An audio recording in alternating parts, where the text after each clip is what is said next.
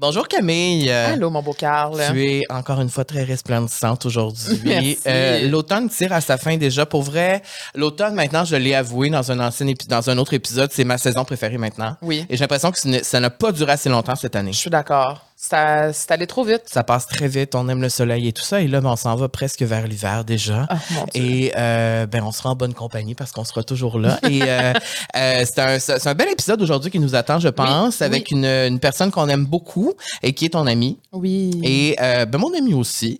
Et juste avant, l'épisode est présenté par La Natura Casa. Oui, et aujourd'hui, je vous parle d'un ingrédient clé qui est l'huile de coco. Et là, je sais que oui, on peut l'utiliser pour la cuisson des aliments, mais moi, ce que j'aime avec Kaliane et de la Natura C'est qu'elle va vraiment venir briser des mythes ou des, des croyances des fois qu'on a. Souvent, il y a des gens qui vont utiliser l'huile de coco pour se démaquiller, mais c'est pas la bonne option pour se Faut pas faire démaquiller parce que, euh, ben, en fait, c'est que c'est une huile comédogène qui vient boucher les pores. Ah, Donc, c'est que- une des raisons pourquoi on n'utilise pas l'huile de coco dans le visage. Par Mm. contre, on peut l'utiliser pour d'autres choses. OK, comme quoi? Ben, dans la chambre à coucher. Ah ouais!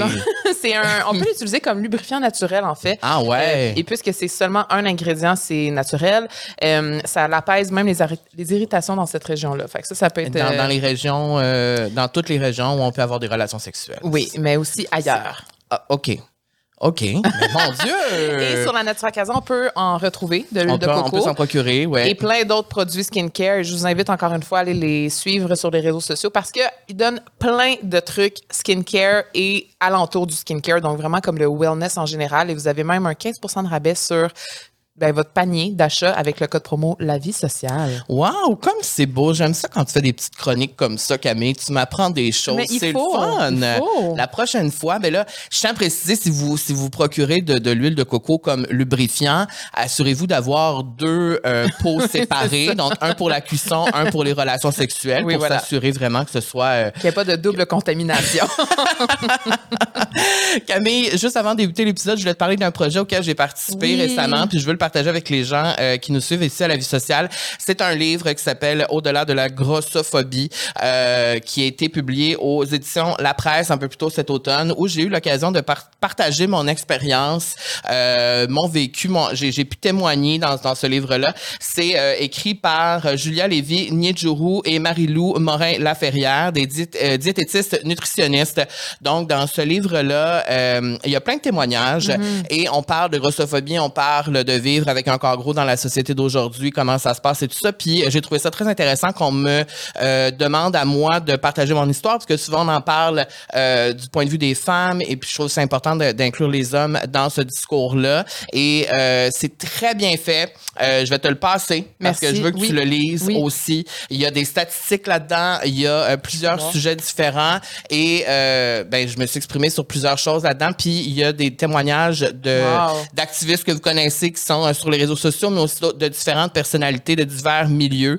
Donc c'est un très bon livre et pour euh, pour tout le monde en fait. Si on veut s'informer, en apprendre plus, puis euh, en fait, redéfinir c'est quoi habiter dans son corps, la relation qu'on a avec notre corps, euh, avec euh, donc donc c'est un très bel ouvrage. Vraiment, je voulais on peut vous en parler. Louni aussi à l'intérieur.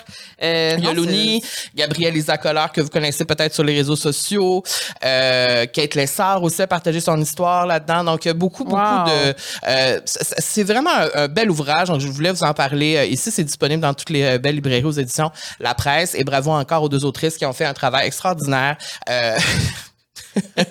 Pour ce livre. Donc voilà, au-delà de la grossophobie, c'est dispo partout. Merci pour ton implication pour cette cause. Ben merci à toi Camille d'être une alliée aussi extraordinaire. Sur ce, je te souhaite un bon Bon épisode.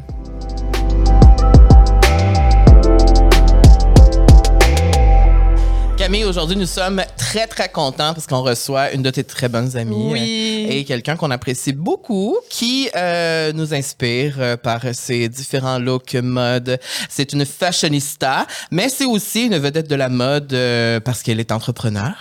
Totalement. Et on l'a connu grâce à Aude Desgraisses. Et c'est là qu'on s'est rencontrés aussi. Juliane. Est avec nous. C'est moi. Et C'est vrai, vous, vous vous aimez vraiment beaucoup, hein? Oui. Oui, oui. Ouais, hein? ouais, c'est, vrai- vraiment. euh, On non, mais on le sent en studio. Il y a vraiment une, une énergie, une électricité entre vous, hein? Mais non, mais Ben- tu sais, je veux dire, Ju, je vais juste faire une petite histoire courte, Oui. mais Ju, dans le fond, on s'est- quand on s'est connus à Haut-des-Grèces, Oui. où je suis venue faire des photos, on n'a pas eu un coup de foudre amical. Je veux dire, on n'est pas partis chacun notre bord, puis genre, on était besties parce que tu étais parti anyway à OD, Oui, puis on n'avait pas le droit de communiquer aussi à ce Exactement. moment-là parce que j'étais une euh, une candidate. petite candidate. Exactement. Et euh, moi, déjà, à la première fois où je t'ai shooté, j'étais comme, mon Dieu, cette fille-là est tellement fine, mais elle est tellement belle. Genre, j'aimais vraiment ton charisme. Et après, quand t'es sorti d'OD, on a fait un peu de photos ensemble. Oui. Je t'avais shooté avec Maude. Et là, comme, il s'est passé genre quatre ans. Puis là, out of nowhere, l'année passée, t'es comme, tu veux venir au Vietnam avec moi? Puis j'ai dit oui. Puis c'est là que l'histoire d'amour a commencé. Mais quand même, Et moi, je peux confier de mon côté. Bon, moi, je suis pas allée au Vietnam avec les deux, évidemment, mais quand Camille est au Vietnam, elle me textait dès la première, deuxième journée. Ah, mon Dieu, Juliane, tu l'aimerais tellement. Et comme toi, vous ressemblez beaucoup. Vous avez Ah, beaucoup de points en commun. Vos vies se ressemblent. Et euh, t'aimerais beaucoup son énergie. Puis là, j'étais comme, ah, ouais. Ça te surprenait, quoi? Ben, ben, j'étais surpris. Je me disais, voyons donc. voyons donc. non, mais je me disais, c'est cool parce que euh, se faire des nouveaux amis quand on vieillit, c'est difficile. Alors, je trouve ça vraiment cool qu'elle- que vos énergies matchent ensemble. puis Que pour, parce que pour qu'elle m'écrive pour me le dire, c'est parce que c'était vraiment vrai. Alors, je trouve ça vraiment cool. Puis après ça, je vous voyais ensemble me dire, oh, oh, bestie ghost, tu sais. Mais je pense que les gens ont aimé ça vraiment le duo parce qu'après ça on est repartis à Miami ensemble. Là, tu sais, je veux dire, Il y a des, Wow. des choses qui se sont passées là, après. Ouais. Euh, mais On a une belle synergie ensemble. tu sais. Oui. Je trouve qu'on on a comme des énergies puis qui, qui s'assemblent, Ouais. mais on est quand même très différentes. Ouais. C'est ça qui est drôle. Ben, on a appris cette semaine que tu avais le même big tree que mon chum, c'est-à-dire la, la même charte ou presque d'astrologie que mon chum. Fait que je pense que c'est pour ça aussi que nos énergies se complémentent aussi bien. C'est que je reconnais ton énergie dans celle de mon chum. Mais dans Et le fond, c'est que dans- si t'étais lesbienne, ce serait ta Ben oui. Et voilà. C'est ça. Ça serait peut-être moins compliqué de même parce qu'aujourd'hui, on a envie de parler de ça justement parce que Oui, tu es quand même assez là. discrète sur ta vie privée, ta vie amoureuse. On l'a connu un peu, mais là, les gens ne savent pas, puis c'est pas nécessairement de leur affaire, c'est pas ça que je veux dire, mais on a envie de parler du célibat justement quand tu as 30 ans, euh, quand tu es exigeant avec toi-même, mais aussi exigeant avec les, les personnes qui vont rentrer dans ta vie. Fait que je sais que Carl, euh, ça lui parle beaucoup parce que, bon, ben moi, c'est sûr, le célibat, ça fait déjà sept ans de ça, mais, mais quand même. Mais tu l'as vécu avant pendant Je l'ai très vécu longtemps. avant, ouais. Alors que tu le vivais, moi j'étais en couple et là maintenant c'est moi qui est célibataire et c'est toi qui, qui, qui ne vis pas le célibat parce que ça. ben, tu l'as vécu assez longtemps. Ben oui, c'est assez. Là. Je te casse, ça fait combien de temps que tu es célibataire? Ben c'est ça l'affaire, c'est que tu le sais pas mais ça fait quasiment le même, le même temps que toi. Ça fait deux ans. OK. Toi ça fait deux ans? Presque deux ans. C'est ça, c'est comme si je connaissais toute ta vie par cœur. Tu t'es séparé il y a deux ans. tu sais. Bon, alors, ça va faire presque deux ans, moi aussi. Et euh, j'avais envie de parler de ça parce que. Ben, parce que Mais disons un an et demi, là, tu sais, pour être correct, là. Mhm. Parce que là, après, si on s'aventure dans d'autres sujets, je veux juste être clair que ça fait un an et demi. Ok, un parfait. an et demi et Oui. non deux ans. Alors, Night City, c'est ça. C'est un an et demi. C'est pas deux ans. Euh, Moi, ça fait quoi? Plus que. Non. Ça va faire deux ans. C'est le même temps. À chaque fois que je veux me rappeler la date où je me suis séparé, je le regardais, puis je dis, c'est quand? Je dirais, j'ai oublié. Puis elle, elle s'en rappelle. Ben, C'était comme. C'était après mon, ma- mon, mon changé? opération. Ton augmentation Mon mammaire. opération est en janvier, Ouais. donc ça s'est passé en février. Et Si je me trompe Moi pas, aussi. Juliane aussi.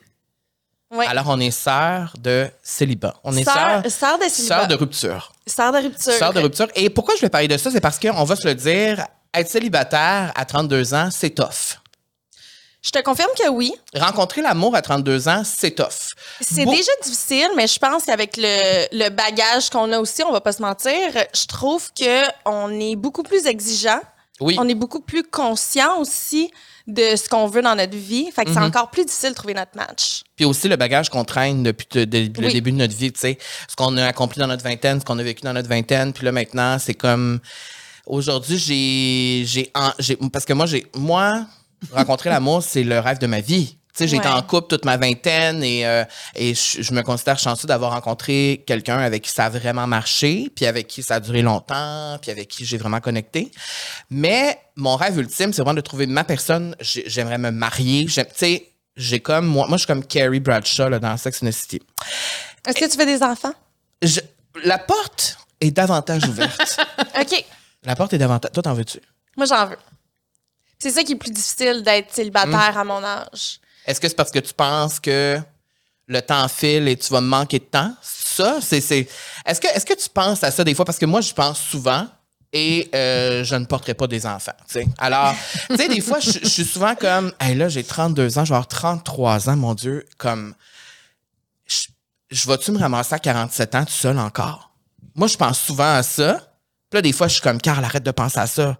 Ça va arriver, tu sais. Moi, je pense que j'ai, je, je serais moins stressée si j'avais pas mon horloge biologique. Donc, vu que moi, je veux fonder une famille, c'est ça qui vient d'autant plus, qui devient d'autant plus anxiogène. Parce Mm. que je le sais que j'ai un timeline. Je sais que je pourrais pas avoir des enfants jusqu'à la fin de, de mes jours, Mhm. que j'ai quand même une date de péremption. je vais dire ça de cette façon-là. Ce qui veut dire que c'est plus ça qui me met une espèce de, de stress de plus, Mhm. de pression de plus de rencontrer. Mais je me dis, je cherche l'amour depuis que je suis probablement adolescente. Qu'est-ce qui fait en sorte que là, à 33 ans, je vais rencontrer quelqu'un dans les deux prochaines années? Sais, Fait que c'est ça qui me stresse. Je trouve ça difficile. Euh, si j'avais tout le temps du monde, je pense pas que je me mettrais autant de pression parce que j'aime quand même ce que j'ai l'impression que quand je suis seule, je m'accorde tellement d'amour que pour moi, ça, c'est une expérience que je voudrais pas me défaire. Tous les moments où est-ce que j'ai été célibataire, pour moi, ça a été des moments de croissance. Euh, fait que je pense que ça l'a, ça l'a fait partie de mon parcours. Puis ça, je trouve que c'est très enrichi- enrichissant. Par contre, ça, si je veux vraiment avoir des enfants, ben, il faut que je m'y mette. Mais là, avec qui, comment? C'est la question que je me pose très souvent parce que. Ben parce que c'est pas facile d'être célibataire. C'est pas facile d'être Ouais. célibataire. Et de trouver l'amour passé 30 ans, c'est que rendu à 30 ans, tu as fait le tour de ton cercle social immédiat, on va se le dire. Oui. Euh, rendu à 32 ans, moi, là, j'ai pas envie de sortir dans les bars à toutes les fins de semaine. Et à un moment donné, tu as fait le tour de Tinder. T'es-tu sur Tinder, Juliane? Je suis pas sur Tinder. Bon, ben là, si t'es pas sur Tinder, c'est quoi? Mais il y a d'autres applications. Comme- OK, ben là, c'était pas. OK, Bumble? Non. OK, t'es Je sur aucune application? T'es sur quelle Ben, application? la même que toi. Ah, t'es sur Raya je aussi. suis sur Raya. Bon, ben, on est sisters de Raya aussi. On est sisters de Raya. Le truc avec Raya, c'est que Pour les gens qui savent pas, Raya, c'est une, euh, une application Exclusive. exclusive pour les gens euh, du milieu qui, euh, qui veulent rencontrer l'amour. Mais pour arriver sur cette application-là, il faut que tu te fasses référer, puis c'est pas tout le monde qui est accepté sur cette application-là. Donc, c'est très exclusif. Et tu ne peux pas screenshotter sur cette application-là, sinon tu te fais bannir ça. à vie. Donc, tu screenshots deux fois, on te bannit à vie. Nous avons été acceptés sur cette application. Nous Comment ça se passe? Euh, le truc, c'est que pour moi, c'est un peu improbable. La plupart des gens que je rencontre sont de New York, sont de Ouais. Los Angeles, sont de Londres. Hum. Fait que, tu rendu là, est-ce que c'est réaliste dans ma vie en ce moment? Peut-être pas. Je trouve c'est le fun, là. c'est bien trippant. Je suis allée en date avec quelqu'un à New York. Ah oui, ça a marché. Fait que t'es allé, t'es allé d'une date. Oui, j'ai fait, j'ai, j'ai eu une date à New York. Ça s'est pas bien passé. Mais t'as une date Raya. mais j'ai eu une date. Euh, mais c'est ça. Est-ce que c'est réaliste? Est-ce que j'ai du temps à investir là-dedans avec quelqu'un qui Mhm. est à 100 km? Ben, plus que 100 Ben, ben, km. Mon. Dieu, j'ai de la misère avec mes distances. 1000 kilomètres. Un peu plus. Un peu plus. Mais tu sais, une heure et demie d'avion. Bon, Ouais, mais tu sais, mettons, la Juliane de Montréal, là, c'est quoi ses options, mettons, pour rencontrer l'amour passé 30 ans? là? Qu'est-ce que tu fais, mettons, Concrètement. concrètement? En fait, est-ce que tu fais quelque chose en te disant Ah, ça, ça va être bon pour peut-être Ouais. l'homme de ma vie va être là, tu sais? C'est ça, malheureusement, non. C'est ça. Moi, je suis vraiment. J'ai. On dirait que j'ai pas la force intérieure de chercher l'amour. Moi, dans ma tête, ça va me tomber dessus. Hey, on se ressemble. Mais je pense que c'est ça aussi. Fait que, tu sais, oui, je suis. Je vais dans des activités sociales. J'aime aller prendre un verre. J'aime aller dans des, des bons restaurants. Je fais des activités aussi plein air. Fait que- mais pour moi, quand je vais dans ce genre de moment-là, c'est vraiment, je me concentre sur les amis avec qui je suis dans le moment présent. C'est rare que je vais regarder autour de moi pour savoir, OK, y a-t-il quelqu'un autour de moi qui. C'est pas je m'en vais là-bas pour me trouver un chum. Là. Exact. Ça m'est déjà, ça m'a déjà passé par la tête. Par contre, moi, j'ai de la misère à connecter avec quelqu'un de loin. Tu sais, je peux bien trouver un gars très beau de loin, mais il y a rien qui va me faire, qui va faire en sorte que, que ça va me donner le goût de l'aborder. Je sais pas comment Il l'expliquer. y aurait là. rien? Tu Faudrait- ferais jamais ça, mettons? Aller Faut- voir un gars puis dire, Faudrait que ça soit un ami d'un ami. faudrait, OK, pas un pur étranger, mettons. Un peu étranger, j'ai vraiment beaucoup de misère parce que je le connais pas. Puis si on, si on vient, puis si on vient t'aborder, Si on veut m'aborder, ça peut marcher? ça- dépendant de l'approche, absolument, ça peut, ça peut fonctionner, mais je me fais jamais aborder. Mais je pense que c'est ça. Je pense quand même que tu es une femme intimidante de, par ta prestance, ton énergie, ta beauté aussi. Tu sais, les gens qui te connaissent déjà doivent déjà avoir un frein pour t'approcher. Ceux qui te connaissent pas, qu'est-ce qu'ils doivent avoir pour que tu leur laisses un petit peu la porte? Mais c'est drôle parce que je suis allée dans un événement, justement, je suis allée au printemps du Mac. Oui. Oui, qui est un événement où il y a plein de beaux gars. Il y a plein de beaux gars. Puis moi, je me suis dit, hey, pour vrai, je suis avec mes chums de filles, ça va être le fun, peut-être qu'on va pouvoir rencontrer. Tu sais, à ce moment-là, je me suis dit, peut-être que. C'est rare que tu es dans un endroit où est-ce qu'il y a plus de 2500 personnes, Oui. jeunes et jeunes professionnels, Bien bien mis. Je me suis dit, ça pourrait être une belle occasion. Je me suis même pas fait approcher une seule fois. Pas une fois. Pas une fois. Puis j'avais le gros sourire aux lèvres, je me faisais bien du fun. Avec mes chums de filles, j'avais l'impression que, mais pas une fois. Fait que je me dis, mon Dieu, il y a peut-être quelque chose que je vois pas. Ou est-ce que c'est parce qu'on aurait perdu aujourd'hui cette façon de faire? Moi, je pense pas parce que j'ai des amis qui rencontrent que ça se passe à de même? toutes les semaines. Ah, ouais. qui en ont vraiment une facilité de rencontrer en personne. personne. En personne. Donc, ça se peut encore. Moi, je pense que ça se peut. Mais encore là, encore là j'ai l'impression qu'il faudrait que, que j'aille des, des, des cours pour enlever mon peut-être mon resting bitch face. Je sais pas c'est quoi qui fait, qui fait en sorte que j'effraie les hommes, mais euh, Mais moi, des fois, j'ai l'impression qu'il faudrait que je me mette une pancarte écrite d'en face célibataire, Je recherche l'amour. disponible. Disponible, tu sais. Un gros écriteau d'en face, dans le front, là. Parlez-moi, abordez-moi, célibataire, cherche un homme, tu sais. Parce qu'on dirait que les gens comprennent pas, des fois, à quel point euh, ça peut être difficile. Mais regarde, si moi, je trouve ça difficile d'aller aborder d'autres hommes, je me dis que c'est difficile pour tout le monde de le faire. C'est pas tout le monde qui a cette facilité-là d'aller voir des gens, des étrangers, pour dire, hey, tu sais. Par Non, peur de se faire retourner de bord, mettons. Ouais. Mais tu sais, d'un autre côté aussi, je me dis, si je me fais aborder dans un bar, plus c'est ça, tu sais, moi, je suis plein de contradictions dans ma vie, là, mais je me dis, si je me fais aborder là, dans ce genre de soirée-là, je me dis, est-ce que c'est vraiment juste. Hum, je comprends. Pour un soir? Non, mais c'est juste. Est-ce que c'est juste. Mais pas nécessairement pour un soir, mais tu sais, il y a pas. C'est pas. C'est pas dimensionnel, là. C'est parce que tu as vu une belle fille puis Ouais. tu l'as approchée. Tu sais, il y a rien de profond. Mais je me dis que ça part par là. Mais je sais pas, je suis plein de contradictions, mais j'ai vraiment de la misère. Tu sais, des fois, je me fais aborder peut-être sur les réseaux sociaux, puis je me dis, OK, mais qu'est-ce que tu recherches? Si tu recherches la fille sur les réseaux sociaux, elle existe, mais C'est le- 1 huitième de sa vie. Fait que j'ai vraiment de la misère. Je pense que c'est le fait maintenant d'être dans la sphère publique Ouais. qui me freine également à aborder les gens, à être un peu plus ouverte à ce genre de conversation-là. On dirait que c'est moi qui parle. Je sais. Pour Je ça dis, vous pas. avez plein de Ouais. points en commun. Mais, euh, Mais c'est drôle que tu as choisi ce sujet-là aujourd'hui parce que je n'ai pas de réponse pour vous. Je sais, je sais. Mais c'est parce que tous les gens qu'on a reçus dernièrement, c'est tout du monde qui sont en couple depuis longtemps, Ouais. puis qu'on a comme pas vraiment d'histoire à raconter, surtout rendu à notre âge. Puis c'est ça que je trouvais comme pertinent de dire parce que une belle fille comme toi qui a du succès, des fois on pourrait croire ah ben c'est facile, tu sais.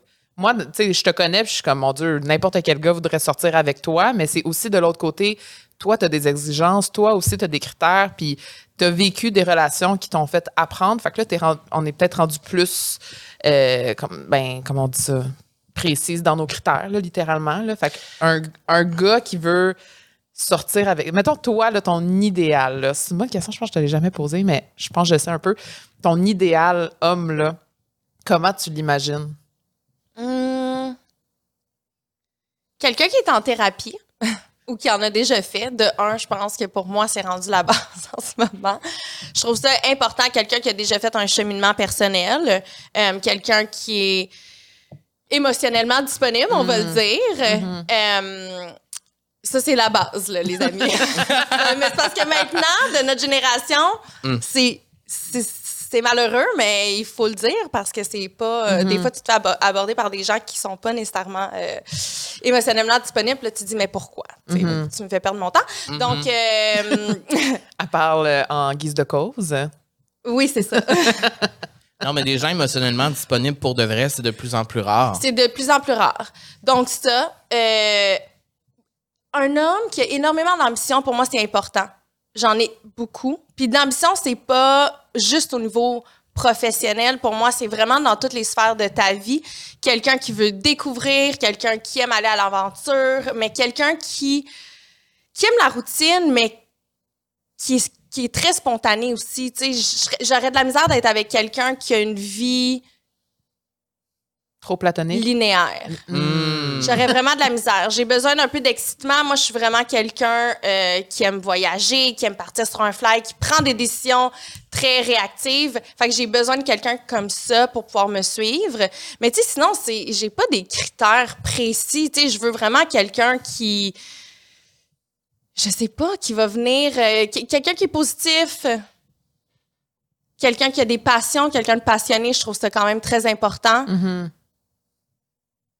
Mais que- sinon, j'ai pas tant de critères. Tu sais, moi, je me dis tout le temps, ben, c'est ce que je me disais avant de rencontrer Guillaume. Je me disais tout le temps, l'homme de ma vie, moi, je veux que ça soit mon meilleur ami, tu sais. Ouais. Moi, c'était ça mon critère numéro un. Il faut qu'on ait une compatibilité, que c'est vraiment mon meilleur ami, qu'il m'arrive quoi que ce soit, c'est le premier que j'appelle. J'ai n'importe quelle occasion, c'est avec lui que j'ai envie de le vivre. Fait que, tu sais, tu m'aurais posé la question il y a 10 ans, c'est quoi ton homme idéal? J'aurais dit probablement tout sauf Guillaume, tu sais. Ah ouais? Ben, j'avais pas un, un- un truc précis que je voulais, mais je voulais vraiment que, ma, que ça soit compatible de façon amicale avant tout, tu sais. Puis je trouve que souvent, quand on... ben, en tout cas, peut-être que je me trompe, mais quand tu, tu commences à rencontrer un gars, on est facilement dans le... On va le friend zone, tu sais. Ah, il n'y a pas de. Il y a pas genre de, de flamèche. Tu sais, moi, j'ai des amis célibataires qui ils rencontrent des gars. Ouais, mais il manque le spark, il manque la petite, la petite flamme, tu sais. Ça, moi, pour moi, ça s'est tellement développé plus tard. On parle ici de 6-7 ans. Mhm.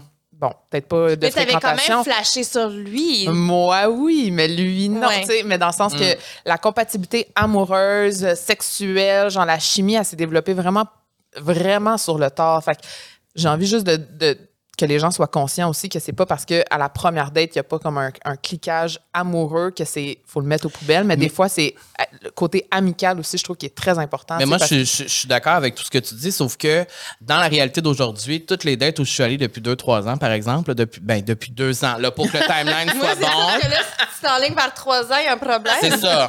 Je suis pas allé en date il y a trois ans, c'est il y a deux ans. De- dans les deux dernières années, ce qui se passait, en fait, c'est que euh, ce qui se passe souvent, c'est que oui, tu vas aller en première date, tu vas voir quelqu'un parce que, bon, la personne te plaît, whatever. Mais si ça marche pas à première date comme tu veux, où il y a pas le. Tu sais, ben c'est très rare, tu vas te rendre à la deuxième date, donner la chance une deuxième fois. Puis là, je parle autant de moi Ouais, ouais. qui le fera pas ou la personne avec qui je suis qui le fera pas non plus. C'est tough, mettons, via les applications, de te rendre à la deuxième pas troisième date. Puis là, je parle par expérience, tu sais. À un moment donné, on s'est rendu à la deuxième date, on l'a rendu à la troisième, ben là, ça marche plus. Mais tu sais, c'est qu'on ça. a. on- on est adulte maintenant, puis je dis pas que les jeunes, euh, c'est différent, mais on a tellement des vies complètes seules Ouais, ouais. Que c'est difficile aussi de prendre. Tu sais, on, on a moins de temps, on travaille énormément, Ouais. on a des amis, on a, on a, on a de la famille. Rendu un vendredi soir, là, pour que je prenne mon vendredi Ouais, ouais, ouais, pour ouais. aller souper avec toi, que je te prends un 4 heures de ma plage, de- plage horaire, mais c'est parce que ça me tente. Puis parce que je vois un potentiel justement à cette connexion-là. Mais c'est difficile, tu sais, quand tu rencontres quelqu'un sur une, euh, une application de rencontre, c'est un catalogue. Mm-hmm. C'est ça. Tu sais, fait que je me dis, ça. Ouais. entre aller souper avec quelqu'un que je connais pas un vendredi soir, Ouais, ouais, ça risque de chier, ou aller voir mes chums de filles, mmh, la décision Mm-hmm. est facile à prendre. Fait que c'est ça aussi qui est difficile. Fait que, Puis tu sais, je comprends, mettons, le fait que tu dois laisser le temps aller, mais on n'a plus de temps, Cam. fait que moi, là, d'attendre à la vrai. cinquième date, là, pour peut-être avoir un petit spark, là, et pas le temps. Je suis d'accord. Mais Ma- c'est vrai.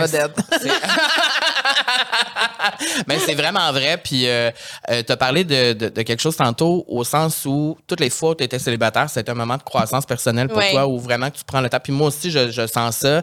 Dans les deux dernières années, ça l'a hyper avancé. Il y a plein de choses dans ma carrière qui ont. ça l'a vraiment explosé à plein. Puis j'ai l'impression que si j'étais resté peut-être en couple, j'aurais, je je serais resté au, au même niveau. là. Il n'y aurait pas eu autre chose qui se serait passé, parce que, bon, j'étais pas dans la bonne relation qu'il fallait que je sois à ce moment-là. Mais comme j'ai l'impression que depuis deux ans, j'ai développé des patterns où genre, tu sais, là, je vis ma vie tout seul, je suis célibataire, je suis chez nous tout seul. Je- moi, je vis ma vie tout seul maintenant. Donc là, s'il y a quelqu'un qui. Pour que quelqu'un rentre à nouveau, ça va être difficile là, de faire certaines affaires ou d'accepter que là, il y a quelqu'un qui va revenir. Donc, c'est pour ça que. Mais quels sont tes patterns? Ben, Donne-moi genre- un exemple. Ben, un exemple concret, c'est genre, mettons, tu sais, euh, je suis tout seul, moi, là, là. Je dois rien à personne maintenant, là. Alors, moi, je vis ma vie, euh, euh, je fais mes petites affaires, ma petite routine, tu sais, je suis chez nous le soir, puis c'est ça. Pour que je sorte de chez nous le soir, faut vraiment que je sois motivé. Tu sais, au sens où, comme, Mais c'est que tu t'es rendu bien. je suis rendu bien seul. Je suis rendu davantage bien seul, même s'il y a une partie de moi qui voudrait vraiment partager ma vie avec quelqu'un, tu sais. Alors, je pense que c'est pas, ça ajoute, mon point, c'est que ça ajoute une difficulté supplémentaire à trouver quelqu'un qui me convient vraiment. Parce que pour que ça marche, il y a beaucoup de critères, tu sais. Puis là, des fois, je me dis, c'est-tu ma liste de critères qui est trop longue? Puis après ça, je me dis, ben, même si elle est longue, ma liste de critères, it is what it is. Puis on- je trouve qu'à notre âge aussi, on est un peu moins ouvert au compromis parce qu'on sait tellement ce qu'on veut que c'est ça aussi qui, qui- qui est difficile. Moi, quand j'étais jeune, dans ma vingtaine, là, je te promets que je les voyais pas, les red flags. Là. Pas ça. du tout. Je passais complètement à côté, puis euh, mes relations euh, étaient quand même mouleuses, mais duraient, tu sais. Tandis que là, sais, c'est sûr que moi, après euh, un ou deux mois de fréquentation, si je remarque des trucs, ben, tu sais, moi, la porte va être juste à côté, tu sais, parce Tu que... vas ouvrir la porte, là. Tu vas l'ouvrir pour lui, là. Oui, je vais l'ouvrir pour lui. Je vais le laisser partir. Mais juste parce que je suis tellement consciente de ma valeur versus. J'étais pas si consciente de ma valeur plus jeune. Tu j'ai laissé beaucoup d'hommes empiéter justement sur ces limites-là que j'essayais de leur poser. Que maintenant, ça, pour moi, c'est le plus important. J'ai mes boundaries, puis il faut pas les dépasser. Est-ce que je fais des compromis? Tu en voulant dire, moi, je pense qu'on a tous des critères qui sont indéniables. Ça veut dire que, admettons, je sais pas, moi, je veux vraiment quelqu'un euh, de familial. Mais ça, pour moi, c'est une valeur que je Mhm. Pourrais pas, importante. qui est super importante, je pourrais pas m'en passer. Fait que si je rencontre quelqu'un qui a pas cette valeur-là, ben pour moi, déjà là, ça, c'est un non. Tu sais, euh, j'ai- j'ai j'ai plein d'autres critères comme ça, tandis que j'en ai d'autres où est-ce que je suis un peu plus malléable. Mais Mm. quand tu es vraiment conscient de tes valeurs, là, où est-ce que tu dis ça, pour moi, c'est un no-go. Si Mm-hmm. tu n'as pas ça, ben c'est ciao bye, ben faut que tu te respectes à travers ça. C'est ce qui fait en sorte que maintenant, c'est un peu plus facile de déceler quand la personne n'est pas nécessairement faite pour toi. Parce qu'avant, on avait l'impression on était capable d'empiéter sur nos valeurs. Mm-hmm. Comme, Ah, c'est pas grave. Oh, éventuellement, il va changer. Non, je te promets que non. Ben, moi, toutes les fois que je l'ai fait, ça n'a pas marché. De Ben, toutes les fois où il y avait des de choses qui changer me... quelqu'un? Ben, ben, toutes les fois, il y avait des choses qui me gossaient ou qui qui étaient pas nécessairement dans qu'est-ce que je recherchais. Je me disais, ah, ben, ça va passer ou comme ça va changer ou ça va s'ajuster. Mais Non. finalement, tu sais. faut que tu apprennes à connaître. Quand tu quand tu apprends à connaître quelqu'un, il faut que tu apprennes à l'aimer pour la personne qu'il te présente Mm. au moment présent. Puis C'est ça qu'on a tendance à oublier. C'est qu'on va tomber en amour avec le potentiel que la personne peut avoir. On tombe en amour avec ce que éventuellement il peut devenir. Non, non, faut que tu tombes en amour avec la personne, celle qui est devant toi en ce moment. Ça, ça veut-tu dire que tu laisserais aucune chance à personne? Mais là, c'est ça, je dis plein d'affaires. Je me dis, mon Dieu, je me rends compte pourquoi j'étais célibataire. Peut-être que c'est ça, c'est pour ça qu'on est single. Non, mais je dis ça parce que moi, si je peux euh, prendre quelque chose par rapport à toutes les relations que j'ai eues dans ma vie, c'est que l'erreur que je faisais, c'était de tomber en amour avec la- les- le potentiel que mes amoureux avaient. Puis je trouve que ça, c'est unfair pour moi, mais c'est surtout unfair pour eux. Parce que quand, si moi je rencontre quelqu'un, je veux qu'il tombe en amour avec la personne que je suis en ce moment, ça veut pas dire que je peux pas m'améliorer. Ouais, Évidemment, tout le monde peut s'améliorer, mais je trouve ça très injuste pour la personne devant toi si tu l'aimes pas pour la personne qu'elle est réellement. Parce que ça crée full d'attente, puis comme ça met de la Exactement. Puis pression. moi, ça, c'est une grande erreur que j'ai souvent fait. Hmm. Quand tu t'es séparé il y a deux ans, est-ce que est-ce que dans les deux dernières années, il y a eu un moment où tu t'es dit je crois plus en l'amour? Non. Tu as toujours continué. C'est une romantique. Oui, moi, je suis vraiment, j'adore l'amour. J- J'ai tout le temps eu foi à. Moi, je le sais que ça va arriver. Je le sais juste pas quand. Je sais pas, je le sais juste pas si je vais avoir le temps d'avoir des enfants dans le timeline qu'on va m'offrir. Mais je le sais qu'éventuellement, je vais rencontrer ma personne. Je sais pas comment, je sais pas quand, mais j'y crois. Ah! Comme qui me regarde avec tes yeux pétillants. Oui. Ben, c'est parce que j'ai hâte, tu sais, c'est parce que je vous côtoie, puis vous êtes tellement des personnes merveilleuses, mais je suis comme, faut des gens autant et sinon plus merveilleux pour être avec vous, tu sais. Puis je sais à quel point c'est rare, tu sais, dans le sens qu'il il va pas. Dans ma tête, un gars qui va être avec vous doit être au même niveau que vous. Right? Vous êtes des personnes exceptionnelles, c'est ce que je suis en train de vous dire. Vous êtes Ben, exceptionnels. Il faut des hommes exceptionnels aussi. Ben, merci Mais pour les compliments. Mais Merci, regardez comme merci, si je vous c'est- insulté, c'est pas ça que Ben je fais. non, ben c'est pas ça, mais c'est juste, c'est beaucoup de, de- de- de- d'amour, de compliments. Effectivement, je vais, je, vais- je vais pas dire, ah, je suis tellement quelqu'un d'exceptionnel. Non, mais- Il faut euh, un carnet de, d'hommes exceptionnels, mais pas je ça que je dis, comprends que que que j'ai hâte, j'ai Oui. hâte que vous trouviez cette personne-là parce que T'as hâte d'aller faire des randonnées à quatre. j'ai hâte d'avoir des double dates. C'est ça, c'est ça. J'ai. Ben, moi aussi, j'ai hâte, Cam. Ben, je ben- que j'ai hâte. J'ai très hâte aussi. Comment tu as vécu justement tes, tes dernières ruptures? Euh, ben là, mes dernières ruptures, c'est, toujours très différent d'une rupture à l'autre. Mais disons, mettons, ta dernière rupture, est-ce que tu as pensé à un certain moment dans cette relation-là que c'était pour la vie, mettons, que tu avais trouvé vraiment la bonne personne, puis là, à la fin, quand ça se termine, ah non, il faut que je recommence à zéro, whatever, ou tu sentais quand même que ça, allait, que ça s'en allait pas vers pour la vie, tu sais? Euh, on s'est rencontrés dans le contexte d'occupation double, ce qui fait en sorte qu'il y a beaucoup d'éléments qui sont pas. Réel, là, tu sais. Ben, pas ré- non, tout est réel, mais il Mm. y a beaucoup d'éléments qui sont pas euh, présentés. C'est ça, parce que quand tu reviens dans la vraie vie après, C'est il y a- complètement différent. il y a plein de choses que tu n'as pas vécues à télé, là. Ben, en fait, c'est que tu rencontres quelqu'un dans un. Ben, c'est comme rencontrer quelqu'un en vacances. Tu le rencontres dans une autre réalité que la sienne. Fait qu'après, quand tu arrives à la maison, ben, tu sais, c'est sûr, il y a la famille, il y a les amis, il y a ci, il y a, il y a son hygiène de vie, tu sais. Puis après, tu finis par réapprendre la personne au complet. Euh, avec, avec mon ex, pour vrai, moi, je croyais réellement que, que ça l'aurait pu Ah être ouais. ma personne. Mais je pense que je, je me mettrais jamais en couple si je pensais pas à un moment donné. Tu sais, je pense que toutes mes ex, j'ai pensé que c'était ma personne Mm-hmm. au moment où est-ce que j'étais avec eux. Euh, parce que sinon, je m'investirais pas avec une personne euh, juste pour euh, Mm-hmm. Ouais, je passer le temps. là. Mhm. Euh, mais c'est sûr que quand on a appris à se connaître réellement dans notre quotidien, mais on s'est rendu compte qu'on n'était peut-être pas le meilleur match.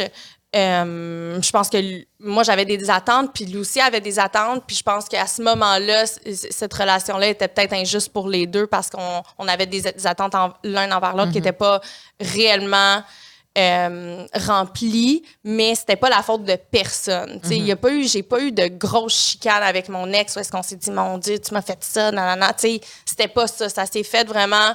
euh, ça a été difficile. là. Je dis pas que ça a été facile, mais on a communiqué à travers ça. Puis à un moment donné, j'ai juste eu un déclic parce qu'après notre séparation, ben, tu sais, on continue à se parler. Puis des fois, tu n'es jamais sûr. Tu es comme, ah, je fais-tu le bon choix? Est-ce que j'y retourne? Qu'est-ce que je fais? Puis à un moment donné, euh, j'ai juste euh, réalisé qu'il fallait que je laisse ça derrière. Puis moi, dès que je déclic, there's no going back. Fait que c'est ça qui s'est passé. Mm. Ouais. Puis, euh, tu sais, je sais que rendu à, à notre âge, on a beaucoup de pression aussi de, de la société, mais aussi de notre famille. Est-ce que tu le ressens aussi? Tu sais, dans les parties de famille, là, genre, Hein, comment ça, t'es célibataire? Me semble, tu sais, moi, je l'entendais, puis j'avais 23 ans, là. Fait que, tu sais, j'imagine pas maintenant. euh, Mais je, te- je dirais que pour ma mère, c'est plus. euh, c'est elle qui va faire des chuchotements autour des autres. Si quelqu'un veut me poser une question, ben non, non, non, elle est correcte. Là, T'as- Ah ouais? Elle ouais, essaie de, de, de, me patcher, protéger là, ouais. là, Ok. à travers ça. Puis moi, je suis quand même, je suis capable d'en parler. C'est vraiment correct. Elle est vraiment Mhm. mignonne. Mais tu sais, c'est ça. Puis elle me dit tout le temps. Tu sais, Juliane, c'est correct, hein, t'es pas obligée d'avoir d'enfants, hein, c'est vraiment correct. Puis je le sais qu'elle fait ça pour bien faire, mais moi, quand j'entends ça, ça me fait tellement de peine parce que je veux pas que mon cerveau aille là. Fait que je me dis, Hi, je préfère vraiment laisser ça dans les vapes que le dire à voix haute. Mais tu sais, on en a parlé aujourd'hui, mais c'est rare que je parle de ça. Sinon, dans ma, dans, dans ma famille vietnamienne, ben là, c'est sûr que ça, je me le fais dire, par exemple. Là, ça y va euh, pas avec le dos de la cuillère. Genre vraiment de façon concrète, là. Oui, oui. Vraiment, genre. on a hâte. Oui, oui. ben, tu sais, c'est Y jamais. a-t-il une pression de genre, faut absolument que tu aies des enfants? Mais c'est jamais méchamment, mais tu sais, c'est. Tu vas te rencontrer un jour. Tu sais, je pense qu'ils ont toutes hâte pour moi. Euh, il faut savoir aussi que mon père a immigré. Quand mon père a immigré au Canada, il a parrainer ma famille que quelques années plus tard. Donc, la part de mes, de mes tantes et de mes oncles sont arrivés ici, je te dirais mi-vingtaine, peut-être début trentaine. Puis eux, ils ont mis leur vie sur pause pendant X nombre de temps. Tu sais, tu littéralement, tu laisses ta vie derrière au Vietnam pour déménager dans un autre pays. Tu dois tout recommencer, que ça soit les études, que ça soit au niveau des amis, que ça soit juste développer ton environnement social au Canada. Puis aussi apprendre la langue. Fait que, tu sais, veux, veux pas, ça, ça l'a fait en sorte que la plupart de mes tantes, mes oncles ont pas pu avoir des enfants. Hmm. Puis ça, je je sais qu'à travers leurs yeux, quand ils me disent ça, c'est parce que eux ne veulent pas que je passe à côté de quelque chose que eux ont passé à côté. Fait que tu sais, c'est tout le temps dans la bienveillance. Est-ce que est-ce que je reçois cette pression-là, puis je trouve ça un peu anxiogène parfois? Oui, mais je sais que c'est toujours dans la bienveillance, puis ils veulent tout le temps, tu sais, les gens veulent tout le temps mieux pour la prochaine génération, puis je pense que pour mes tantes, c'est ça, tu sais, pour eux, c'est tellement important d'avoir une belle et grande famille. Puis toutes mes tantes, en fait, j'ai j'ai qu'une seule tante qui a pu avoir des enfants, puis c'est celle qui est restée derrière au Vietnam. Ouais, C'est fascinant. Je savais pas ça. ouais. Fait que c'est comme un peu de d'essayer de patcher leurs blessures. Oui, probablement. Mais deep down, ton sentiment à toi de vouloir des enfants, il est réel puis il est vrai. Oui. Tu veux vraiment des enfants pour de vrai, non pas parce, pour la pression que, que tu ressens de ta famille, par exemple. Mais ça, je me suis posé la question Ah, parce que c'est ça. oui, parce qu'à un moment donné, tu finis par te demander est-ce que ça c'est mon désir ou c'est ce que les autres veulent pour moi? Euh, Puis non, moi je suis vrai, j'adore les enfants. Quand il y a des enfants dans la pièce, je suis vraiment là, attirée. J'adore les enfants. Je pourrais pas passer à côté de la maternité. Je pense que je trouverais ça vraiment difficile. J'ai quand même pensé à moi, je veux trois enfants, je veux deux grossesses. Faites le compte, ça fonctionne pas. Ben des jumeaux. Tu voudrais des jumeaux. Moi, je veux des jumeaux. OK, ah, OK, mon Dieu. Je savais pas Oui, je veux des jumeaux. Puis euh, ma voyante, elle m'a dit que, euh, que, ça, que ça va se passer? que ça va se passer. Donc, moi, je posais avoir des jumeaux. Puis après, je me suis dit, l'autre grossesse, ça va être mon troisième, mon, troi- mon troisième enfant. Par contre, si ça se passe pas de cette façon-là, je suis vraiment ouverte à adopter, moi. Je suis ouverte à avoir des enfants seuls maintenant. Chose Ah, que ouais. j'étais pas prête à ça. Tu m'aurais posé la question il y a un an, j'aurais dit non, absolument pas.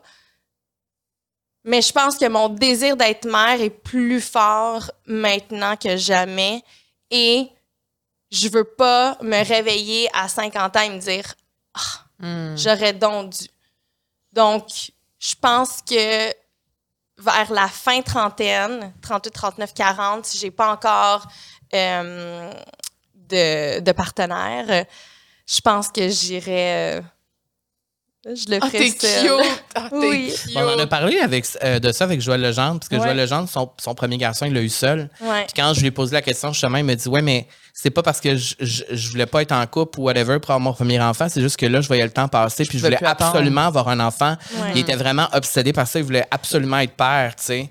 Mais Ouais. ça, tu vois, je savais pas ça de toi que tu pourrais, le- tu, tu pourrais, en- t'envisages que tu pourrais peut-être le faire seul. Mais je trouverais ça dur.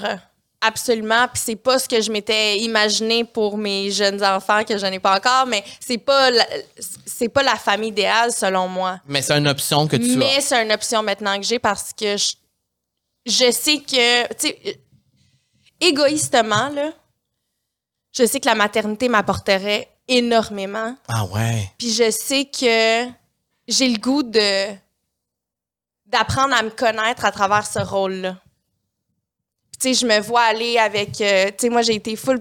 Hey, pourquoi je parle? Ta- Ta nièce? tu sais, m- ma nièce, puis même avec, quand j'étais plus jeune, moi, j'ai une petite sœur qui est 4 ans plus jeune que moi, puis j'ai une cousine qui est 8 ans plus jeune que moi, puis j'étais tellement protectrice d'elle plus jeune.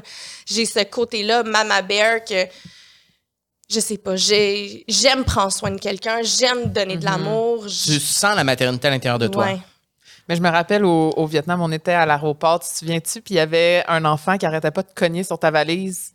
Il était genre, on était en file, puis là, j'entendais juste genre un petit garçon là, qui cognait sur ta valise, puis moi, bon, les gens le savent, là, moi, j'ai pas ce désir-là, puis j'ai pas une facilité avec les, les enfants, là, je trouve ça des fois gossant, là, moi, je. Puis il tapait sur ta valise, puis je me suis tournée, puis j'étais comme, oh, toi, t'es genre, oh, regarde comment il est cute, puis j'étais genre, non, il est gossant, genre, c'est là qu'on voyait vraiment la différence, mais je trouve ça beau, je trouve ça beau, puis peut-être que ça pourrait être ta mère porteuse. pour y avoir un Regardez. Peut-être plus tard, tu porter J'essaie de vous matcher. T'essaies de nous matcher, mais malheureusement, je pense pas qu'on est dans les intérêts de l'autre. Je pense pas qu'on est dans les intérêts de l'autre, mais on, se ressemble beaucoup sur plusieurs choses. Puis, euh, Il y avait une question, que- que- il y a une question que je me pose beaucoup depuis deux ans aussi, c'est est-ce que je fais assez d'efforts pour rencontrer l'amour? Si je te pose la question, est-ce que tu as l'impression que tu fais assez d'efforts? Je pense que je connais la réponse, mais est-ce que tu fais assez d'efforts pour rencontrer l'amour? Moi, c'est drôle parce que moi, je suis comme bien là-dedans, puis mes amis, ça les enrage. Que tu fais. Que, que- que tu- Parce que eux, ils se disent, ben voyons donc, sors de chez vous, Ok, va c'est ça. rencontrer, aborde les gens. Tu sais, eux, Mais ça, ça gosse nos amis qui disent ça. Je peux toutes te le les amis- ouais, dire? je, oh, je pense que Tous je nos amis qui nous disent. Tous les amis en couple qui me disent, t'es célibataire, sors de chez vous, va dans un bar, fais-toi des nouveaux amis, sors, non, non, non, non. Hey, je vais pas aller prendre une marche pour rencontrer l'âme sœur sur le bord du trottoir, Chris. Ça se passe pas de même. C'est facile pour les gens en couple de dire aux gens célibataires, fais ça, fais ça, fais ça. Ça se passe pas pareil pour tout le monde. C'est vrai que c'est différent. Ben oui, c'est différent. Mais je suis beaucoup plus ouverte à rencontrer, parce que même il y a six mois, je me disais, ben oui, j'ai vraiment hâte d'avoir quelqu'un dans ma vie, puis de partager ma vie. J'étais pas prête émotionnellement. Hum. J'étais vraiment pas prête. J'avais vraiment besoin de vivre seule pendant X nombre de temps pour prendre un moment pour moi, puis vraiment déceler ce que je désirais vraiment chez un partenaire. Tu sais, tantôt, je l'ai effleuré, là, mais j'ai besoin aussi d'être. Ça, c'est que- quelque chose que j'ai l'impression qu'on parle rarement. Mais moi aussi, je me dis, pour rencontrer cette personne-là, Ouais. je dois être cette personne-là. Puis plus jeune, je me disais tout le temps, ben voyons, pourquoi je tombe pas sur des bons gars? Puis, mais oui, mais toi aussi, Juliane, t'étais probablement toxique. tu sais. Pour attirer ce genre d'homme-là, ben il faut qu'il y ait une bébite aussi Il y a du travail qu'il faut que soit Il y a fait. du travail à faire. Mhm. Fait que moi, maintenant, c'est pour ça que je suis tellement reconnaissante par rapport à mon temps que j'ai eu célibataire, puis je le suis encore, parce que je, je travaille sur moi-même, puis je trouve que en développement, en développant mon plein potentiel, ben c'est là que je vais rencontrer vraiment la personne qui est à la hauteur de mes attentes. Mhm. Parce qu'avant, je le voulais, mon prince charmant, mais j'étais une grenouille encore. Puis je suis capable de le dire vraiment de façon super humble, Ben- mais je sais que j'avais énormément de travail à faire. Ben, merci de le dire parce que c'est vrai qu'on parle rarement de ça. C'est c'est absolument vrai. Puis moi, je le vis aussi. depuis- J'ai l'impression qu'en ce moment, puis je l'ai dit aussi souvent, en ce moment dans ma vie, c'est comme si là, enfin, à 32 ans, tout va bien. Mais il manque ça. Mais c'est comme si j'y arrive. Il Ouais. fallait que je laisse le temps passer pour arriver là. Puis pendant ce temps-là, ben, il s'en est passé des choses. Mais moi, je suis devenue une autre personne, une différente personne, qui est une meilleure personne de qu'est-ce que j'étais il y a deux ans, trois ans, quatre ans. C'est important de voir ce moment-là, qu'on est célibataire, comme un bon moment et non pas comme quelque chose de négatif nécessairement. Parce qu'au début, moi, j'étais beaucoup là-dedans. Mais t'avais jamais été seule vraiment? J'ai jamais vraiment été seul. J'ai toujours été en couple dans ma vingtaine. Donc là, j'arrive à 32 ans. Je suis le seul célibataire de tous mes amis. Tout le monde est en couple. C'est dur de se retrouver dans un environnement où personne ne peut comprendre réellement ma réalité. Puis mes amis me disent souvent, et pas juste toi, mais mes amis en général me disent souvent, ouais, mais moi aussi, je l'ai été célibataire. Je sais c'est quoi. Moi aussi, je l'ai été. Moi aussi, j'ai... oui, mais vous l'êtes pas présentement. Ouais. Tu sais, il y a personne qui est dans ma réalité à moi. Tu sais, au sens où comme quand, euh, je sais pas, par exemple, euh, je veux m'organiser un voyage, je veux faire ci, je veux faire ça, faut que je fasse des choses par moi-même seul. Puis c'est de ça que je voulais te parler aussi. Y a-tu quelque chose depuis deux ans, parce que tu parles, bon, t'as as grandi, t'as as fait du travail sur toi. Est-ce que tu t'es donné des défis dans les deux dernières années en tant que personne célibataire de dire, c'est pas parce que je suis seule que je ferai pas ça, puis là, tu l'as fait? Parce que moi, je l'ai fait. Tu sais, moi, par exemple, j'avais envie d'aller à Paris. Tu t'es allé Je seul? suis allé seul à Paris. Oh, wow. Je suis allé une semaine tout seul à Paris. J'ai envie d'aller à Paris. Puis là, c'est quoi normalement? Puis je me rappelle, je te l'ai dit, ben là, c'est quoi normalement? Euh, j'irai avec mon chum? J'irai, tu sais, mes amis peuvent pas venir. Normalement, j'irai avec mon chum. Ben là, j'en ai pas de chum, mais j'ai quand même envie d'aller à Paris.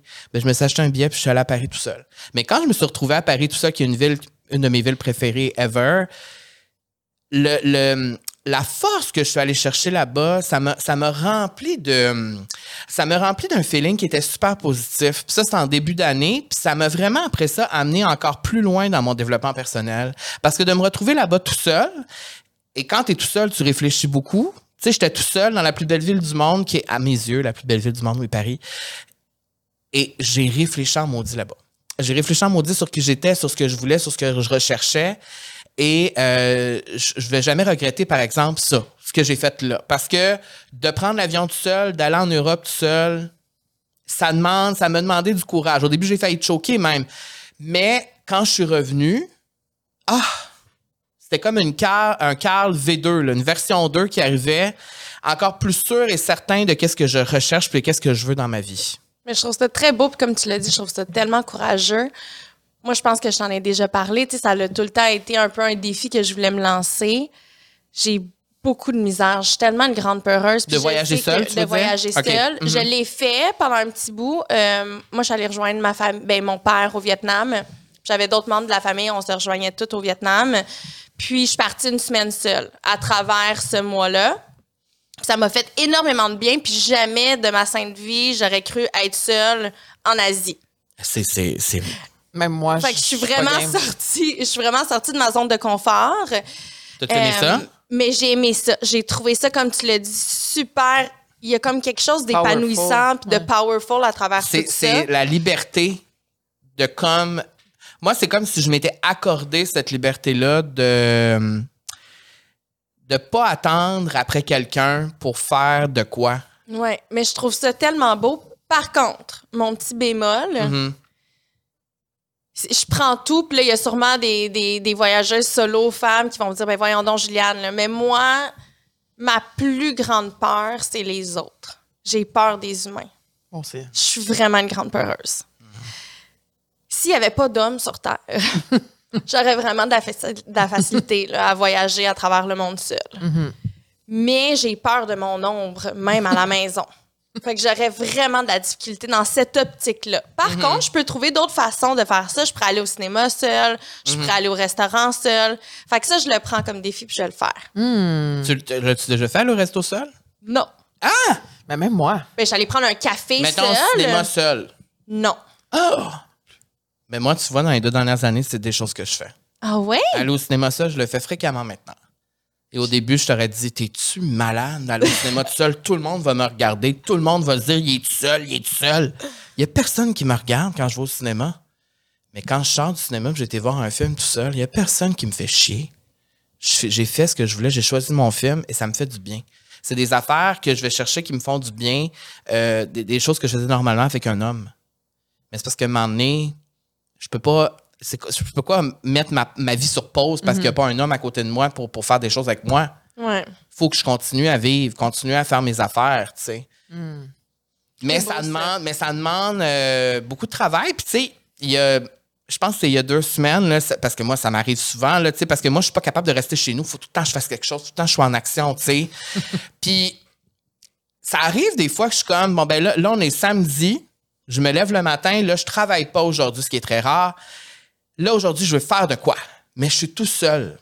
Mes amis sont en couple, eux sont en randonnée, eux sont là-bas, ces deux-là font des commissions. Là, je suis tout seul. Alors là, je vais prendre mon café tout seul. Là, je, là, je fais mes affaires. Puis là, quand, là je, je sais que la soirée s'en vient. Là, puis là, je sais que je vais devenir nostalgique, puis je vais pas me sentir bien. Puis là, je suis comme, ah, je vais aller au cinéma ce soir, je vais faire de quoi, je vais m'occuper, tu sais. Mais il y a toujours le moment où je, je- je vais peut-être choquer de sortir le soir tout seul, faire de quoi. Mais je me pousse dans le cul. La dernière fois, je l'ai fait il y a deux semaines, j'avais pas envie, le rendu, puis je l'ai fait. J'ai pris mes clés d'auto, je suis sorti dehors, j'étais allé au cinéma, puis quand j'ai fini ma soirée, j'ai fait Hey, tu sais quoi? Ma date avec moi-même, elle était cool, c'était cool. Oh, j'aime ça. Je vais t'envoyer un story quand je vais le faire. Fais-le, mais je t'encourage à le faire. Je vais le faire. Puis c'est ça qu'il y a comme quelque chose dans ma tête qui me dit tout le temps Je vais être assis au cinéma, puis il y a un gars qui va venir me voir. Allô, tu sais. Je confirme, ça s'est pas passé encore. Mais il faudrait peut-être qu'on se fasse des pancartes. Si j'en fais une pancarte, pour moi, je t'en enverrai une. Parfait. Tu un gros collier écrit célibataire, recherche, tu sais. Recherche un mec mortel. Oui. Mais euh, on se rappelle des bracelets Oui. là, dans le temps, là, quand tu sortais d'un bar, euh, vert, ça voulait dire euh, célibataire. Ouais. euh, Mais ça, tu vois, c'est un jaune, truc. c'est compliqué, puis rouge, c'est je suis en Ouais. couple. Ouais. C'est dans quelle base? C'est une affaire hétérosexuelle, celle-là. Là. Oh, Oui. C'était dans quel genre au Radio Lounge, ça? C'est quoi? Mais ça- Ah mon dieu, le Radio Lounge. Mais OK, c'est avec ça, tu rentres dans le bar, tu choisis ton Tu choisis bracelet. ton bracelet, puis là, c'est c'est pour savoir si les gens peuvent t'approcher ou non. Tu sais, Il y en a que ça va être comme, OK, on le sait que ça, elle est disponible. L'autre, plus frileuse à l'idée, mais la porte n'est pas Ah. fermée. Puis l'autre, c'est genre, je suis mariée, des Toi, t'en mettais des bracelets de même. Non, moi, je l'ai jamais fait, mais je l'ai, je l'ai Tu vu. voyais les gens le faire. Mais moi, dans, dans ma jeune vingtaine, j'ai tout le temps été en couple. C'est ça comme moi. Ouais. Mhm. Ouais. On va y aller avec la question bonheur, euh, présentée par Matelas Bonheur. Ah. Parce que tu nous rends heureuse, Juliane. Et aussi parce que mon intégration fit avec toi. OK. Ah! Je parle, dans le fond, que le ménage peut améliorer son sommeil. Et je sais que tu as une femme de ménage chez toi. Oui, on l'aime. Et euh, ben, je vous pose la question est-ce que vous saviez qu'une chambre bien rangée et organisée peut créer une atmosphère plus paisible qui favorise un meilleur sommeil? Absolument. Ah, 100% 100% Donc, voilà, faites votre ménage de, 100%. de chambre ou engagez une femme de ménage comme euh, c'est Daniel, c'est ça? Daniel. On l'aime, On l'aime. Euh, parce que le désordre peut conduire à un sentiment de chaos et rendre la relaxation Mhm. plus difficile. Puis ça, c'est vrai qu'on dit un, c'est quoi, une chambre vide, un esprit sain. Là, je sais pas trop, il me semble, il y a, un- Mhm. il y a une maxime, non? Ben, Oui. je pourrais pas te la Une compléter, maison, mais... une maison organisée, esprit, lé- en tout cas, bon. Une maison organisée, une tête libérée. Voilà. Mais c'est pas ça Wow. pour tout. Gars, Mais je vais le prendre. Mais tu sais, moi, je dois dire que quand, euh, quand, quand je confirme le ménage, tu dors mieux après. Moi, je, je- j'utilisais le ménage pour me défouler. OK. Alors, mettons, quand je passais la balieuse le soir, là, tu sais, quand t'es fru un peu, tu passes la balieuse après ça, là, wouh, tu te sens un peu mieux. Mais là, depuis que j'ai une, une balieuse robot, je passe pas à la balieuse. Fait que je peux plus. Peux plus te défouler. Je peux plus me défouler via le ménage. Mais je peux confirmer que le ménage, ben, tu te fatigues un peu, plie un peu de linge le soir, tu vas mieux dormir après. Et voilà. Donc, ma question bonheur pour toi. Vas-y. Quelle est selon toi ta plus grande force? Et Pour les gens qui te connaissent pas beaucoup, j'ai goût de dire résiliente. hmm, J'ai Ouais. pris pas mal de débarques, moi, dans ma vie. Puis je me suis tout le temps relevée. Je sais pas d'où vient cette force-là? Je pense qu'il y a peut-être aussi mon orgueil qui, vient, qui joue là-dedans. Mais je me suis jamais laissée abattre. Que j'ai vécu des épreuves difficiles dans ma jeune vingtaine, dans ma trentaine. Puis je pense que ma force, c'est vraiment d'être capable justement de voir la lumière au bout du tunnel puis de me relever de ces défis-là. hmm. Est-ce que moi, j'ai l'impression que des fois, c'est qu'il n'y a pas d'autre option que de passer au travers. Puis c'est de là, des fois, j'ai l'impression Oui, Parce que t'es beaucoup résiliente Je pense aussi. aussi, je le suis, c'est que quand il arrive une- quelque chose de tragique ou quoi que ce soit, c'est mais j'ai pas le choix de passer au travers. Fait que aussi bien le faire le plus rapidement possible puis régler les bobos le plus rapidement possible pour passer à un autre appel. Je sais pas si t'es comme ça ou est-ce que ta résilience est, est rapide, est plus longue ou? En fait, c'est que là, je suis en thérapie aussi par rapport à ça, mais euh, je suis un peu euh, rendue nomme. Je sais pas comment le, le dire en français. Euh, engourdi. Je suis un peu engourdie aussi Mhm. parce que Tu vois, je suis un véritable dictionnaire bilingue. parce que dans ma jeunesse, j'ai tu sais, j'ai vécu admettons certains traumas puis j'ai j'ai tout le temps enfoui ça. Tu sais pour moi aussi, tu sais oui, je suis résiliente, mais je pense que j'ai beaucoup de mauvais patterns aussi à travers cette force-là. Mhm. Euh, je suis habituée de prendre des défis ou des traumas puis juste de les Clean, ouais. Parce que c'est plus facile. ouais. Mais il faut l'éclairer ou il faut. Non, non, je l'éclaire pas, là. ça? Je les mets en dessous du tapis. Fait que ça s'accumule. Ah, c'est ça. ça. Fait que c'est pour ça qu'après ça, il faut faire le Puis ménage après, je, me déconnecte de ces émotions-là. Ce qui fait en sorte que, ben non, Juliane, elle va super bien. Ben non, tout est correct. Hum, ma Mais réalité. si je prends le temps d'aller taper avec mes émotions, j'ai plein de petits boules, de Mhm. petites boules, de petits nœuds à travers ça. tu sais. Mais j'ai comme appris à me déconnecter. Fait que c'est pour ça que je suis résiliente puis je suis capable de me, de me relever. Mais à chaque fois, c'est. C'est ça, c'est c'est quelques petites blessures. Il faut juste que j'apprenne en- avec la thérapie à mettre un baume sur ces blessures-là. C'est une très belle réponse. On parle euh, d'amour de soi. Oui. La Juliane, quand tu étais à OD, mettons, mais là, t'en as fait deux, là, mais mettons, Juliane, OD. C'est euh, as fait Occupation Double deux fois? On peut-tu en parler de ça en premier? Vas-y, c'est quoi ta question? C'était-tu plus cool la première, la deuxième fois? La première a été tellement magique Hum. Que la que deuxième. la deuxième, bof. Mais c'était pas le même contexte aussi, là. T'arrivais comme ça, une c'était twist, dans un tu sais. con- c'était c'était une twist, je connaissais déjà un peu l'aventure. Par contre, j'ai eu fait une belle rencontre, mon ex avec qui on, on a été un ensemble. Pour moi, ça c'est c'est- c'est que du positif. Euh, mais l'aventure OD a été beaucoup plus magique en Grèce. Tout était nouveau, Oui. tout C'était était. magnifique aussi, là. Hey, on était en, en Grèce aussi, on Ouais. va se le dire là. Ouais, ouais, ouais. Mais Quand on te l'a demandé pour faire la deuxième fois, est-ce que tu as dit oui tout de suite ou ça te prend un moment pour réfléchir? Ça- ben, j'ai pris un moment. Mhm. En fait, c'est que moi, je pensais qu'on. euh, j'ai eu un Zoom call avec la production. Ouais. Qu'est-ce qu'elle veut dire? Moi, dans ce temps-là, j'avais le Moju Show avec Maude, Oui. ma, gr- ma grande chum de Grèce, Oui, oui, oui, qui oui. est encore ma grande chum. On la salue. On la salue, on l'aime. Bonjour, Maude. Puis, euh, moi, je pensais qu'on nous offrait justement d'animer quelque chose. Là-bas? Ah! Ah! moi, je pensais qu'il y avait. Moi, jamais en 100 ans que j'aurais. Fait que tu t'en allais sur Zoom call pour. toi, tu pensais que c'était pour une job. Moi, je pensais que c'était une opportunité là, professionnelle. moi, j'avais aucune idée que ça allait avoir rapport avec moi qui recommence une deuxième aventure. Et là, quand on m'a présenté ça, c'est sûr que j'ai fait OK. OK. J'ai pris l'information, mais là, après, c'est quand on, on te, on t'offre cette proposition-là, c'est dur de la refuser parce Oui. que ça a tellement été une, une aventure pour moi enrichissante la première fois que je me suis dit, c'est dur de dire non Mhm. quand on te l'offre sur un plateau d'argent. Est-ce que moi-même, je me serais inscrit pour le refaire une deuxième fois? Absolument pas. Par contre, j'avais peur de regretter si je disais non. Puis Donc, la, je l'ai fait. La différence entre la Juliane avant OD Grèce. Ah, c'est ça, il y avait une question, Oui, c'est ouais. ça. Avant OD et maintenant, c'est quoi la plus grande différence entre les deux Juliane? Elle est tellement différente. Ben, ça fait déjà six ans. Ouais. Je pense que j'ai moins de. J'ai une carapace un peu plus mince. OK. Elle n'est pas tout à fait disparue. Mais je pense que quand je suis rentrée à OD, j'avais une carapace euh, Épaisse de même. Assez large. là, Là, tu parles juste avec ton rapport avec les, les gars qui étaient là ou avec tout le monde? Avec tout le monde. En général, ouais, OK. J'ai- J'étais très euh, fermée d'esprit, j'avais peur des gens. Tu sais, moi, je m'étais faite. euh, j'ai eu des relations assez houleuses où est-ce que j'ai comme perdu un peu confiance euh, en des gens. Fait que ça l'a fait en sorte que j'avais énormément de blessures par rapport à ça. Fait que j'ai tout le temps été réticente des autres. J'ai comme j'ai tout le temps eu de la misère à naviguer à travers ça. Puis OD, ça m'a permis justement de, de me défaire De ça. de ça. Sais, parce que oui, je pense que c'est important de te protéger et de pas être trop naïve, mais je pense que si tu t'empêches justement de rencontrer puis d'établir ce genre de nouvelles relations, ben tu passes tellement à côté de belles affaires. Tu sais, juste ma relation avec Cam. Mhm. Ça, c'est quelque chose que j'aurais pas fait dans... Moi, j'étais vraiment no new friends, là. Parce que j'avais peur, justement, de rentrer des nouvelles personnes dans mon cercle. Tandis que là, je suis comme tellement un livre ouvert. Je suis comme, ben non, venez vers moi. Pour moi, je trouve ça tellement enrichissant. Des nouvelles aventures, des nouveaux humains, comme des nouvelles collections, connexions. Je trouve ça vraiment génial. Ah, mais c'est beau, ça, qu'OD t'a permis de, de, de faire ça dans ta vie, Ouais. que ça t'a apporté ça.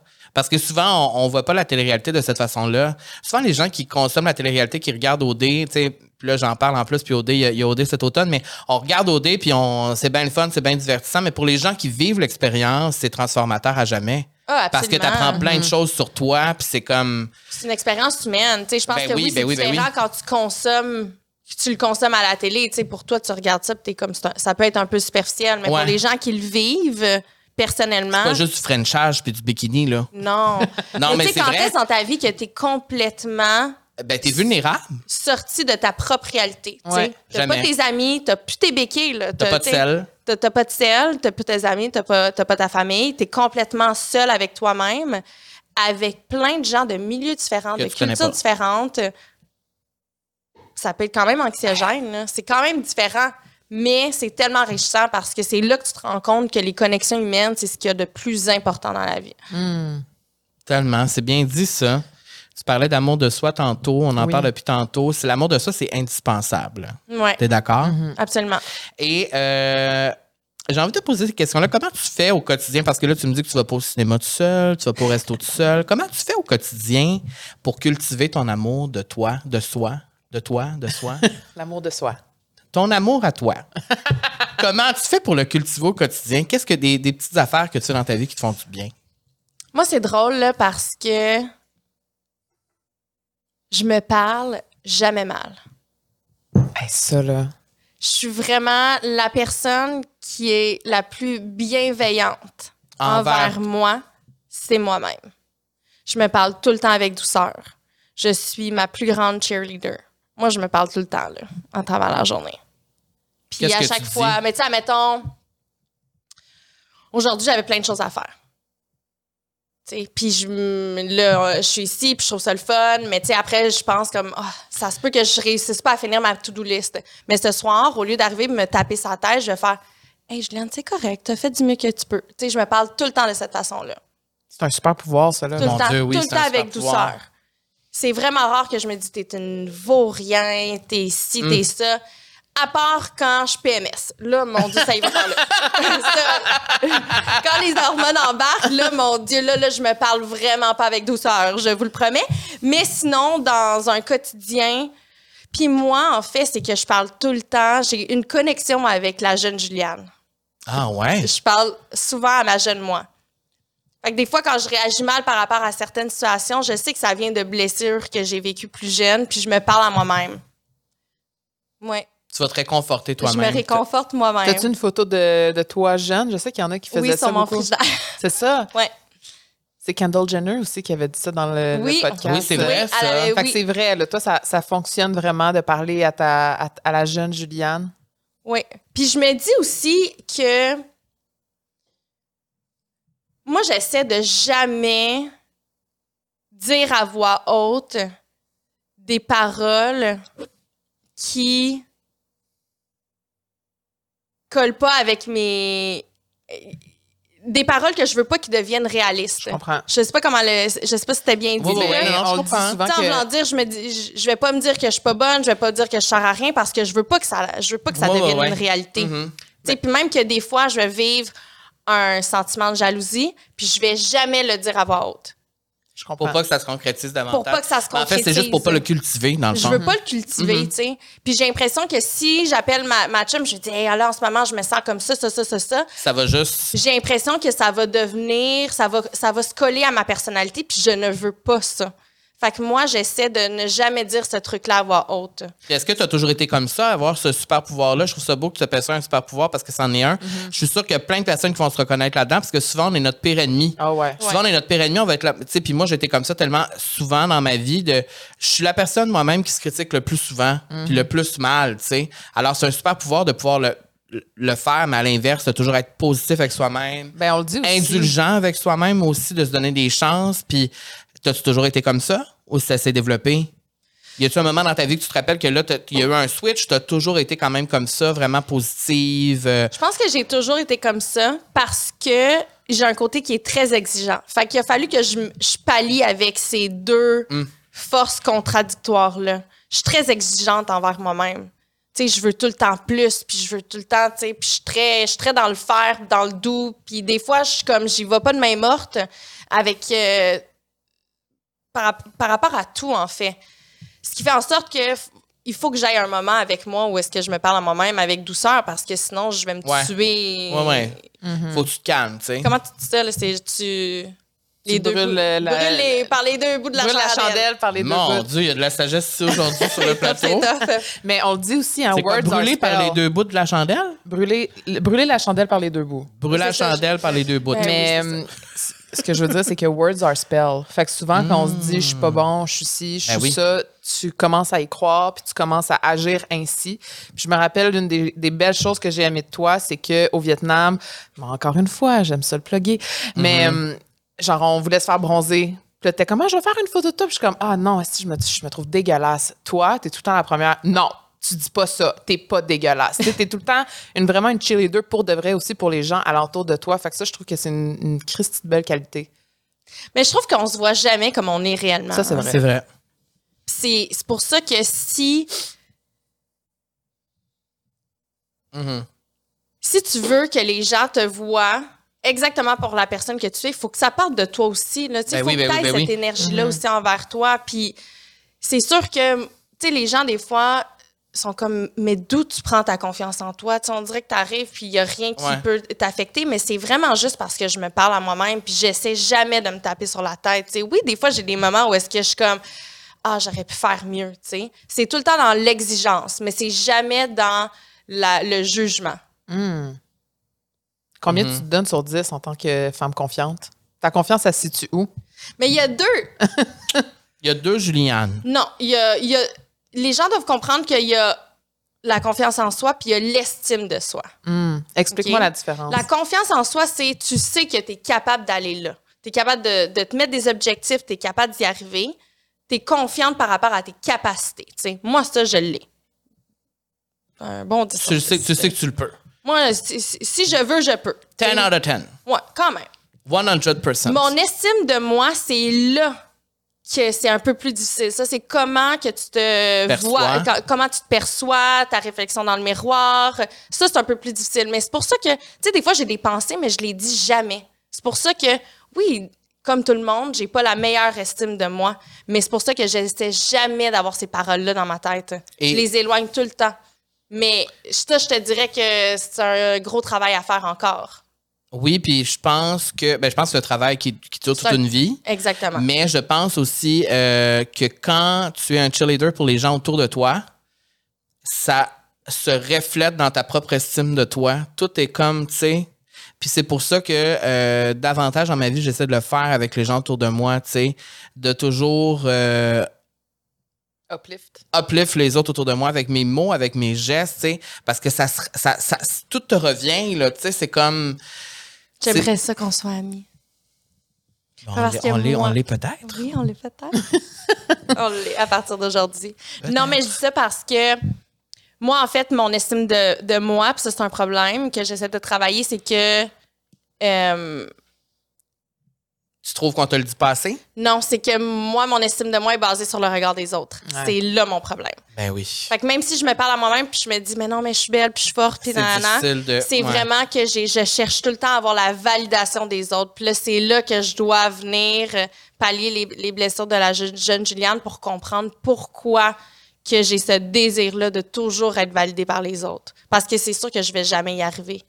Fait qu'il faut tout que je me donne ce self-love-là à moi, mais c'est là qui, qui c'est un Puis est-ce que davantage, euh, en vieillissant, tu comprends davantage la jeune Juliane? Je comprends surtout d'où ça, d'où ça part. Hmm. Oui. Mhm. Je comprends. Parce que je te euh, pose la question parce que je le comprends davantage dans ma vie aussi, puis parce Ouais. que on a une blessure qui est très semblable.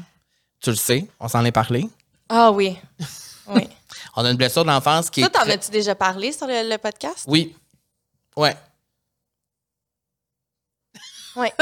Ben, tu peux le mentionner, tu peux le dire si tu Ben, veux. là, moi, j'ai tu rien peux, à tu- dire tu là-dessus. peux le dire si tu veux, la- cette blessure-là, mais cette blessure-là Ben, qui toi, fait que. toi, dis la tienne. Ben, tu sais, la- ben, il, y avait under the spot. Non, mais moi, j'en ai parlé souvent, c'est l'absence de mon père dans ma vie. Tu sais, l'absence de mon père dans ma vie, puis avoir l'impression de n'avoir jamais été assez aux yeux de mon père, euh, puis de- en fait, de, de sentir que mon père m'a jamais réellement aimé pour qui je suis, ou en tout cas, c'est des réponses auxquelles j'aurais, c'est des questions que j'aurais jamais probablement les réponses, euh, a fait en sorte que effectivement, oui, je, me validais beaucoup dans le regard des autres, puis je cherche toujours à, à, à plaire à tout le monde, puis euh, people pleaser, puis à pas pouvoir dire non, puis quand il y a des opportunités qui se présentent à moi, ben là, faut tout que je prenne parce que les gens veulent travailler avec moi, les gens me veulent enfin, tu sais, mais en réalité, il faut que je mette mes limites, tu sais, mais j'ai de la misère avec ça à cause justement, euh, c'est c'est pour ça que moi, ça me touche beaucoup quand tu dis que tu parles à la jeune Juliane, parce que moi, c'est un travail que je commence à faire à parler au jeune Carl. Puis j'ai beaucoup, beaucoup, beaucoup, beaucoup de difficultés à aller parler au jeune Carl parce que j'ai l'impression que le jeune Carl est encore terrorisé de bien des affaires, puis encore traumatisé de bien des affaires. Puis de, pour moi, d'aller là, ça demande un, c'est un énorme travail. Ça demande beaucoup d'énergie et une force hors du commun pour aller là. Parce que dans le fond, j'ai l'impression que le jeune Carl a juste besoin d'être réconforté. Ouais. Alors, de se réconforter soi-même, c'est aussi un super pouvoir, tu sais. Donc, que tu as réussi à, à- à développer ça, c'est. c'est... Y a-tu un moment en particulier où tu t'es dit là, il faut que j'aille vraiment parler à la jeune Juliane parce que tu as compris que ça partait de, quand tu étais jeune? En fait, c'est que moi, j'ai réalisé que moi, dans ma famille, il n'y a pas beaucoup de, de, bravo. Il n'y a pas beaucoup de, de validation par les mots. Il n'y a pas beaucoup de, de je t'aime. Il n'y a pas beaucoup de.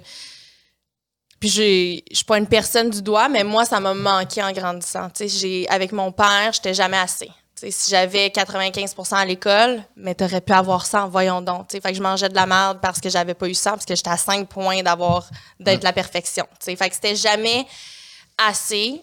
C'est ça Euh, qui fait ton exigence que tu envers toi-même. ah oui, absolument.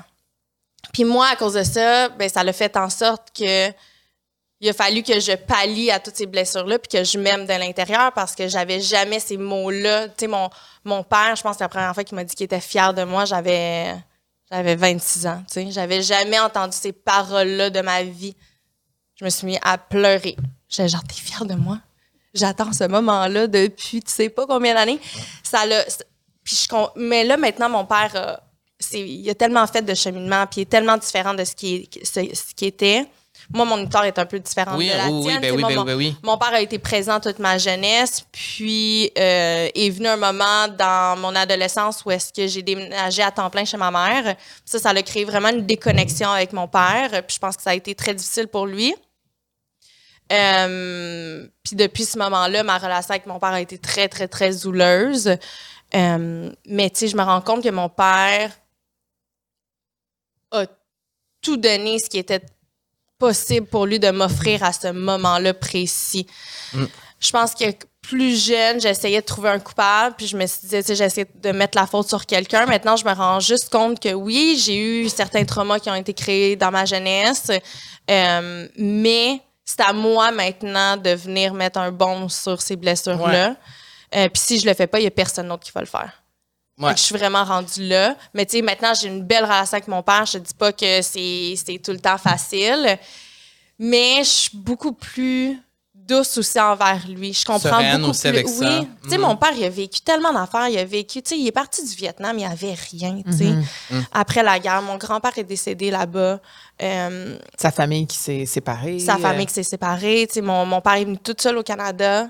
Il parlait presque pas la langue. Il a fallu qu'il se débrouille, euh, qu'il trouve un nouvel emploi. Puis après, qu'il y avait tout le, le poids sur les épaules de parrainer toute ma famille pour que ma famille puisse finalement émigrer au Canada. Tu sais, c'est beaucoup pour un beaucoup jeune. là. ben tu sais, oui. ça, c'était, dans sa jeune vingtaine. Fait tu sais, Mhm. puis aussi, je comprends maintenant mieux que ma famille vietnamienne, c'est une toute autre culture. Fait que pour eux, ils n'ont pas l'habitude de dire ces mots-là. Ils sont pas dans. Ils sont moins. Mes tantes vont accorder leur amour par rapport au act de service, tu sais. Ouais. J'ai comme mélangé l'anglais et le français, là. Mais tu sais, dans les love language, ouais, ben oui, c'est ben vraiment oui. dans act of service. C'est moins dans le compliment. Ça sera pas dans les mots. Ça sera jamais dans les mots. Puis maintenant, je comprends mieux. Puis je sais qu'ils m'aiment. Mais ils m'ont montré leur amour d'une façon différente. Puis Juliane, ben elle, elle avait besoin d'être validée par les mots. Fait que c'est pour ça que ça a été difficile pour elle.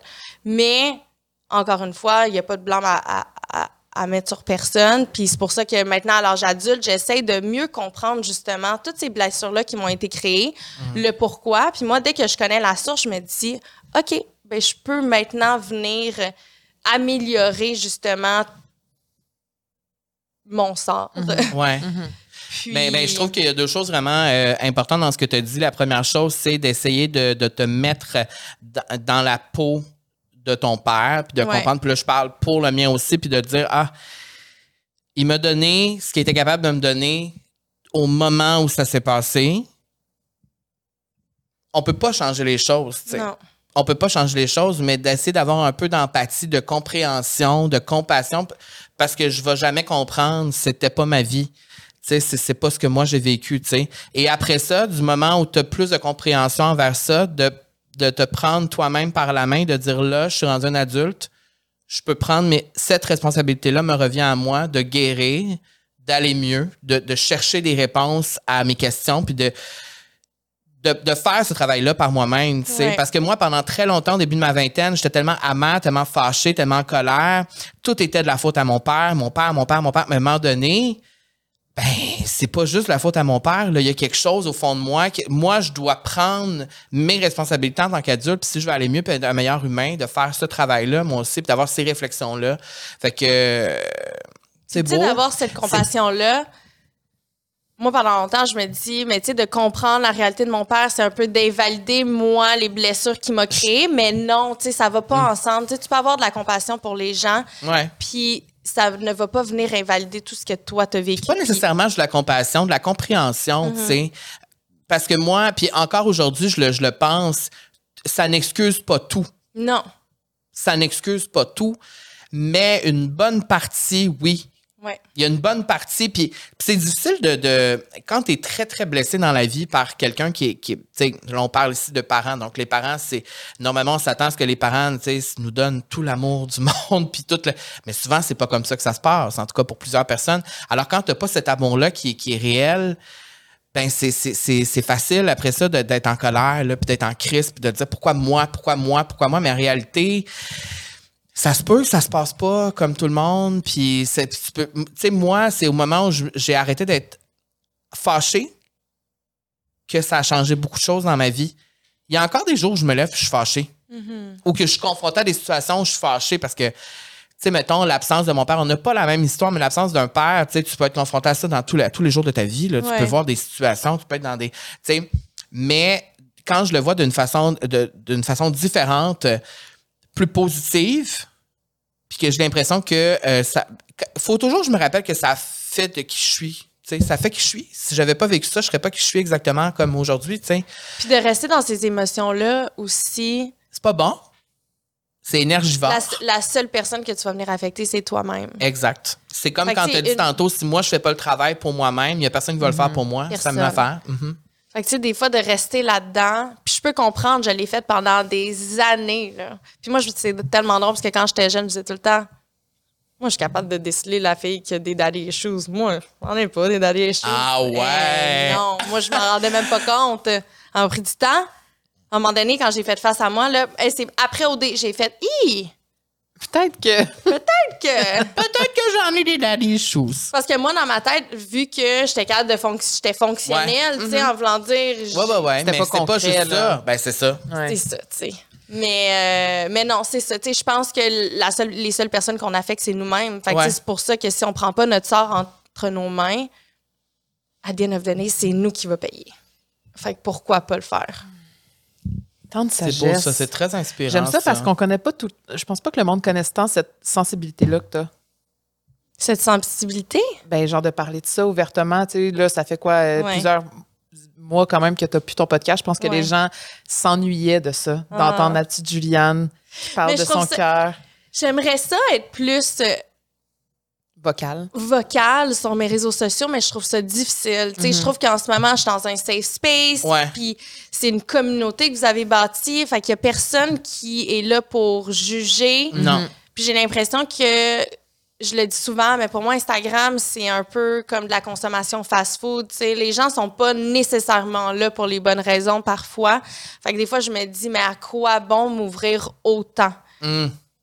Comme j'ai l'impression que je mets ça dans l'univers, puis après, ça me crée bien plus d'anxiété qu'autre chose. Puis après, je me dis, oh mon Dieu, mais pourquoi j'ai fait ça? sais? c'est pour ça que tu es venu ici à la vie sociale. Exact. Mais tu sais, si je vous croise dans la rue, moi, je suis vraiment un livre ouvert. Là, je réponds à toutes les questions. Là, ça me dérange pas. Je Mm-hmm. suis cette personne-là, mais je le ferai pas de moi-même. Mhm.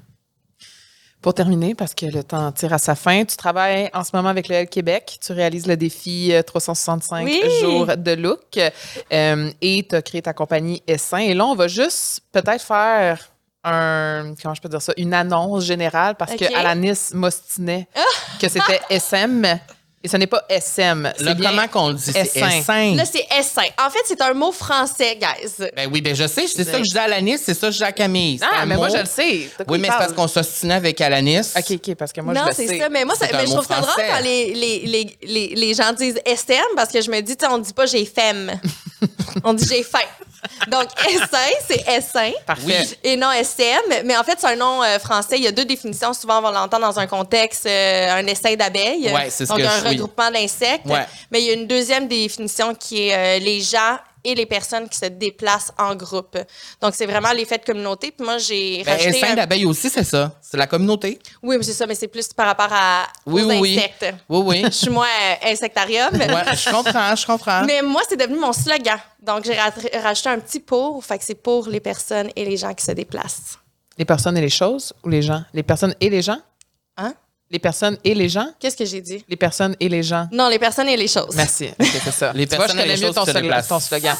Euh, donc, tu as développé ton contenu entrepreneur, tu es fashionista. On veut savoir c'est quoi l'avenir de dessin et euh, est-ce que c'est de dessin ou dessin? Dessin. Dessin. Et euh, quels sont les prochains projets? Et c'est une bonne question.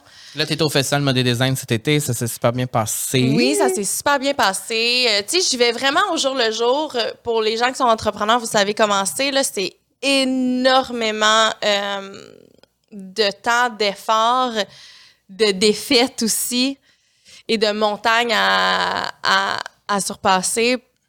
Je trouve qu'en tant qu'entrepreneur, tu es souvent tout le temps en mode trouver des solutions. tu sais. Ouais. Fait que tu tournes tout le temps un peu autour de ta queue. Euh, j'a- J'ai dire cette expression-là. Puis je pense que dans la, dans la dernière semaine, je l'ai dit 15 fois. Tourner Ben, autour de ma l'as queue. dit, tu l'as dit, puis je me suis dit, tourner autour de sa ça, c'est queue. même pas ça, là. C'est pas ça. C'est- quoi? chercher sa queue, c'est ça? Mais Je non. en... je- Attends, continue. Un chien qui tourne autour de sa queue? Courir après sa Courir queue. après sa queue.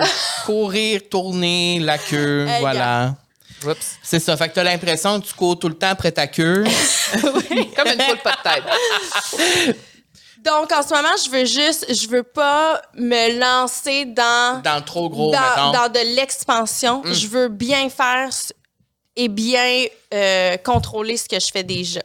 Puis une fois que ça, ça va être bien installé, là, je vais pouvoir euh, avoir des plans de développement. Mais je pense qu'en ce moment, j'aurais pas, en fait, Essin n'aurait pas les rangs assez solides pour développer. Donc, en ce moment, je veux juste me concentrer sur la communauté qu'on a déjà, offrir un bon service, euh, puis des produits de qualité. Donc, euh, Et là, on peut aller les voir aussi en magasin à Saint-Bruno, c'est ça? oui. Mais là, ça sort quand, ça? Bientôt, là. Ah, mon Dieu! Ben, avant Noël. OK, bon, ben nous, on est là jusqu'au 30 décembre, si ça OK, vous tente. parfait. Puis on est avec d'autres compagnies. On est avec Lil Underwear, Girl Crush. Puis là, et c'est comme un, Drake. un- un- c'est vraiment comme dans un local de magasin, là. Oui, exactement. C'est comme un pop-up éphémère. Donc, on est là pour euh, une période Comme de celui du trois Carrefour mois. qu'on était. Exact. Donc, au promenade Saint-Bruno jusqu'au 30 décembre, on peut aller euh, voir les sacs, les toucher, oui, les essayer, exactement. voir si ça fit avec notre look. Oui. Et, euh, ben, tu peux confirmer, toi, tu penses que tu as la collection, toutes les, les- Ben, il y a deux là. collections, deux, trois collections, c'est ça. Tu les as toutes entières chez vous, J'en ai tout. beaucoup, je pense que j'en ai cinq. Quatre ou cinq. C'est fou. Ah, barnouche. Ouais. Ah! C'est ma bonne amie. Ah, c'est une vraie fan. Et là, je suis contente parce que j'ai une exclusivité devant mes yeux, mais vous n'allez pas pouvoir la voir Ah, tout de suite. mais c'est Ah. laquelle? Je peux te... Elle, là, sur la petite table. Celle que, euh, que je porte en arrière. OK, ça, c'est une, exclusi- une exclusivité. C'est une. euh, Ça va sortir quand, ça? Ça, ça va sortir, euh, le, si tout se passe bien, vers la mi-novembre. OK, OK, ça en s'en tout cas, vient. je peux Ouais. vous confirmer que c'est cute. Ben, je Vous allez vais m'en- aimer Je ça. vais m'en procurer. Merci, Juliane. Hey, merci à vous. J'ai trouvé ça tellement le fun. C'était le fun de, de te parler. Oui, oui, puis j'ai l'impression que euh, je vais parler au jeune Carl bientôt à cause de toi. Merci Ouais. pour ces réflexions-là. C'est très beau. Et je pense que souvent, en tout cas, moi, ça me fait ça quand je m'ouvre sur ces sujets-là, qui sont des sujets qui me rendent très vulnérable. Après, après là, je me dis, ah, j'aurais dû, j'aurais-tu dû, j'aurais. Mais moi, quand j'entends des personnes parler de ça, ça me fait du bien.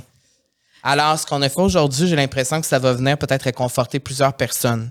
Alors, euh, merci beaucoup pour ta vulnérabilité, puis pour, pour ton ouverture, puis ta générosité aussi. Merci beaucoup. Je veux juste faire une petite parenthèse parce que je pense qu'on se ressemble vraiment beaucoup, Carl. Parce que là, tu viens d'énoncer ça, puis je me suis dit, c'est sûr que tantôt, je rentre dans mon char, puis je regrette tout ce qui, tout Non, ce qui mais dit dans Au le ben contraire, au non. contraire, parce que moi, puis je vais terminer là-dessus, là, mais moi, le- le- la- l'an dernier, au début de l'année, j'ai vu une discussion entre Joe Barrymore et une, une, euh, une, une autrice, en tout cas, puis il parlait de ça, de la relation avec le père. Là, là, c'est le sujet qu'on a parlé aujourd'hui, mais il parlait de ça, puis c'est un, un segment qui a duré 10 minutes. J'ai écouté ça, là, ça a changé ma vie. C'est vrai, tu me l'as envoyé. Alors, souvent, une discussion, juste, tu sais, on n'a pas dit grand-chose dans le fond, là, mais tu sais, de juste avoir une discussion puis d'en parler, ça peut tellement débloquer des affaires dans, dans les cerveaux des gens qui nous écoutent. Donc, euh, donc merci. Et regrette pas quand t'embarques Ben dans ton ben non, char ben non. tantôt. Ben non, ben non. Merci, guys. Je vous On aime. t'aime. On t'aime. On t'aime. Merci, Joe. Merci, Carl. Merci, Camille. Et euh, pour terminer, c'est quoi ton emoji préféré?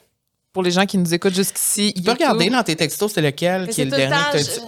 Il est Un cœur? non? Ben C'est- non, c'est ah. mon petit. Hein? Attends, là. Une petite face. Je euh, l'envoie tout le temps. Lui? Hein? Avec la petite. Ah, OK, le petit bonhomme sourire avec la petite goutte bleue. Oui. OK. Bon, parfait. Bon, ben là, c'est un peu. C'est très niché. C'est très Mettez des sacoches. Mettez des sacoches. Mettez le sac à main si vous êtes rendu jusqu'ici sur YouTube. Et euh, ça, c'est quelque chose qui nous vient de Catherine Peach. hein. Au début, on l'a reçu Ouais. au début de, de l'année, puis elle nous a dit ça. On fait ça à la fin, le- l'emoji. Et là, on le fait avec les gens, puis ça fonctionne bien. Alors, euh, Alors, merci d'avoir Voilà. été là. Merci à tout le monde d'avoir été ici euh, jusqu'à à la vous, vous fin. êtes bons. On t'aime. vas-tu être à, à Saint-Bruno des fois pour rencontrer tes fans? Oui, je vais essayer. euh, ben là, c'est ça. Mes week-ends sont assez remplis. Mais tu vas des Euh, fois être là. Si mais on des est fois, j'essaie d'être là les samedis, dimanches, ouais. Bon, alors vous le savez. Et nous, on ira faire un tour aussi. Certainement. Merci. Je vous aime. OK, bye. Bye.